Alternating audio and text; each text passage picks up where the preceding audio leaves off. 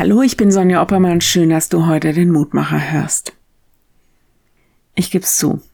Ich bin furchtbar schlecht mit Namen. Und es tut mir wirklich leid. Aber es fällt mir wahnsinnig schwer, mir Namen zu merken. Oder sie der richtigen Gemeinde zuzusortieren. Sollte mir das mal bei euch so gehen, bitte vergebt mir. Es ist echt keine böse Absicht.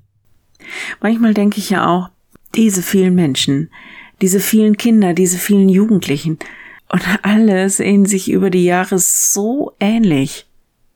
Nun, Jesus ist da anders. Er kennt uns nicht nur alle mit Namen, er kennt sogar unsere Geschichte. Und wenn wir zu ihm beten, dann erkennt er unsere Stimme. Er weiß, wer wir sind. Der Lehrtext heute, da redet Jesus gerade mit Menschen und versucht ihnen den Unterschied zwischen Menschen und Gott zu erklären. Und da heißt es heute, der gute Hirte ruft seine Schafe mit Namen und führt sie hinaus. Johannes 10, Vers 3. Keine Frage. Wir kennen die Namen unserer Familie, unserer Freunde, derer, die unserem Herzen ganz nah sind, die zu uns gehören. Also was für eine große Zusage steckt doch dahinter, dass der gute Hirte alle seine Schafe mit Namen kennt, die, die zu ihm gehören. Die sind für ihn nicht nur einfach ein weißes oder ein schwarzes Schaf, sondern er kennt uns mit Namen.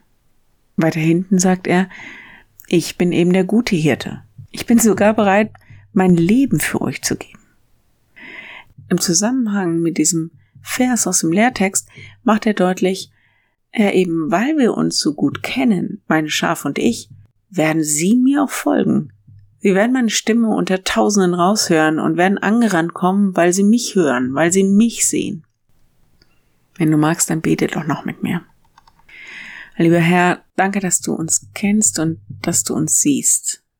Und du kennst unsere Stimme und so bitten wir dich, dass du uns hilfst, dass wir auch lernen, deine Stimme zu erkennen, dass wir dir nachfolgen und nicht irgendwelchen anderen Theorien oder Ideologien oder was weiß ich.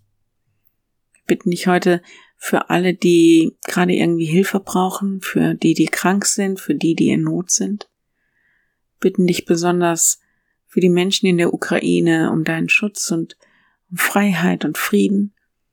Bitten dich auch für die Menschen in Russland, deren Stimmen gerade zum Schweigen gebracht werden, dass du ihr Rufen hörst und dass du ihnen hilfst. Schenk, dass Menschen, die Einfluss haben, Möglichkeiten finden, für Gerechtigkeit und Frieden zu stimmen. Segne uns und alle Menschen nah und fern. Amen. Morgen ein neuer Mutmacher. Bis dahin. Bleib behütet. Tschüss.